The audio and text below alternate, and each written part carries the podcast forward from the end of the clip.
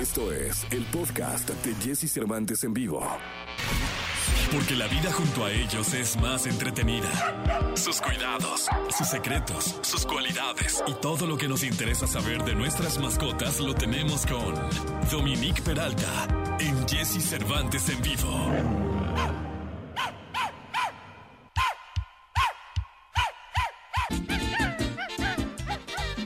Bien, es martes, martes 16 de marzo del año 2021. Nos acompaña Dominique Peralta para hablar de mascotas.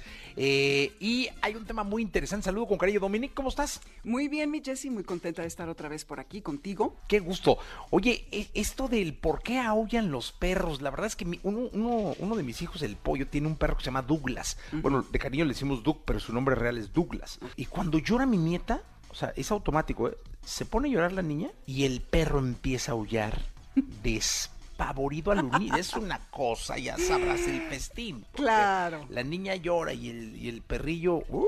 Sí, se dan cuerda el uno al otro, ¿no? No, no, no, no, es una fiesta de locos, como dice la canción. Entonces, este, porque ya no sabe uno si calmar al perro o calmar a la niña o ver co- quién con quién para poder tranquilizar el- la fiesta, ¿no? Sí. Porque yo, yo entendí, alguna vez nos dijiste que era porque eh, tenían muy sensible el oído y había cosas que a ellos les generaban como, como un, pues, los lastimaban auditivamente y era por eso que aullaban, pero no sé si sea por eso, pero ¿por qué aullan o por qué luego aulla uno y luego el otro y se ponen a aullar como locos en las casas varios perros? Sí, el efecto dominó en cadena, ¿no? Siempre has oído que en el vecindario empiezan a aullar. No, bueno, lo que hace Dog es definitivamente un comportamiento que pues está genéticamente infiltrado, par- por decirlo así, en ellos. Porque eh, pues sabes que el perro está, es un descendiente directo de los lobos desde hace miles y miles y miles de años. Entonces, es una expresión que pues viene en su ADN, pero que además es un vestigio de cuando tenían actividades en, eh, eh, como grupo, ¿no? Estos animales,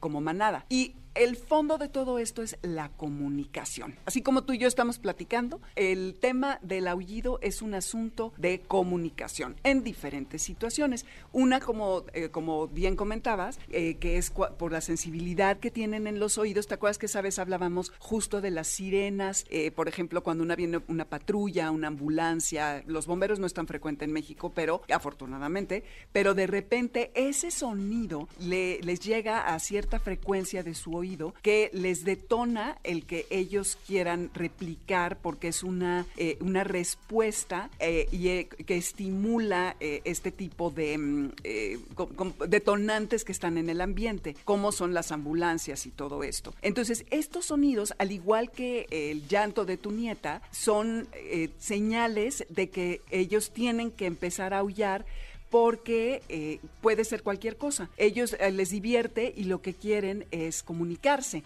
¿Qué quieran decir? Pues no sabemos, pero al, escuchar a tu nieta debe de decir, pues hay algo está pasando y yo también tengo que participar, ¿no? Entonces no está muy claro por qué lo hacen, pero bueno, esa es una parte. Luego, la otra es por, para organizar a su comunidad. Cuando salían a cazar, lo que pasaba es que algunos se quedaban atrás y empezaban a aullar para llamarlos y eh, de alguna forma decirles, oigan, aquí estamos, perros, vengan y regresen porque aquí es donde está el grupo. Y lo que pasa hoy en día en- en- domésticamente en nuestras casas es que eh, eh, si estamos fuera mucho tiempo, nos han extrañado y lo que ellos quieren es llamarnos de vuelta. Entonces por eso se ponen a aullar, como para atraer a las personas a las que quieren y porque se sienten solos, ¿no? Entonces esa es una realidad. Los perros solos en departamentos, en casas que están aullando y el vecino ya los quiere envenenar y llamar a la perrera, etcétera, etcétera.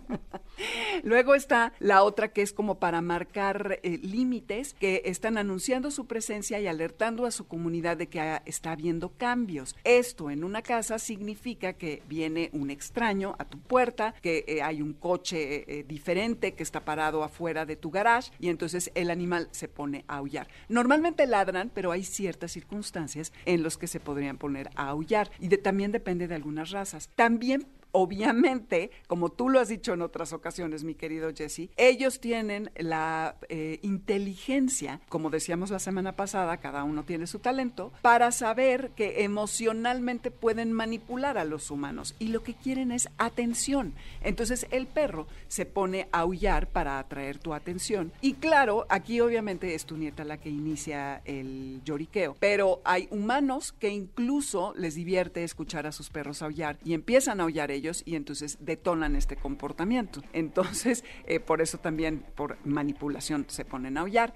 Y otro también es para alertar de que hay alguien herido o que han descubierto algo, ya sea que tú vas en una caminata en el campo y entonces encuentran a un animalito que está ahí herido o bueno, ellos eh, eh, quieren alertarte de que acaban de descubrir a un animal. Entonces, pues es una especie de canto que, que nos alerta de cosas y que se están queriendo realmente comunicar. El chiste aquí es interpretar y eh, habría que contextualizar en qué situación ocurre y allí pues es como podemos definir qué es lo que está pasando. Es como si vamos a un karaoke, pues ahí vamos a escoger una canción, dependiendo de lo que queramos decir.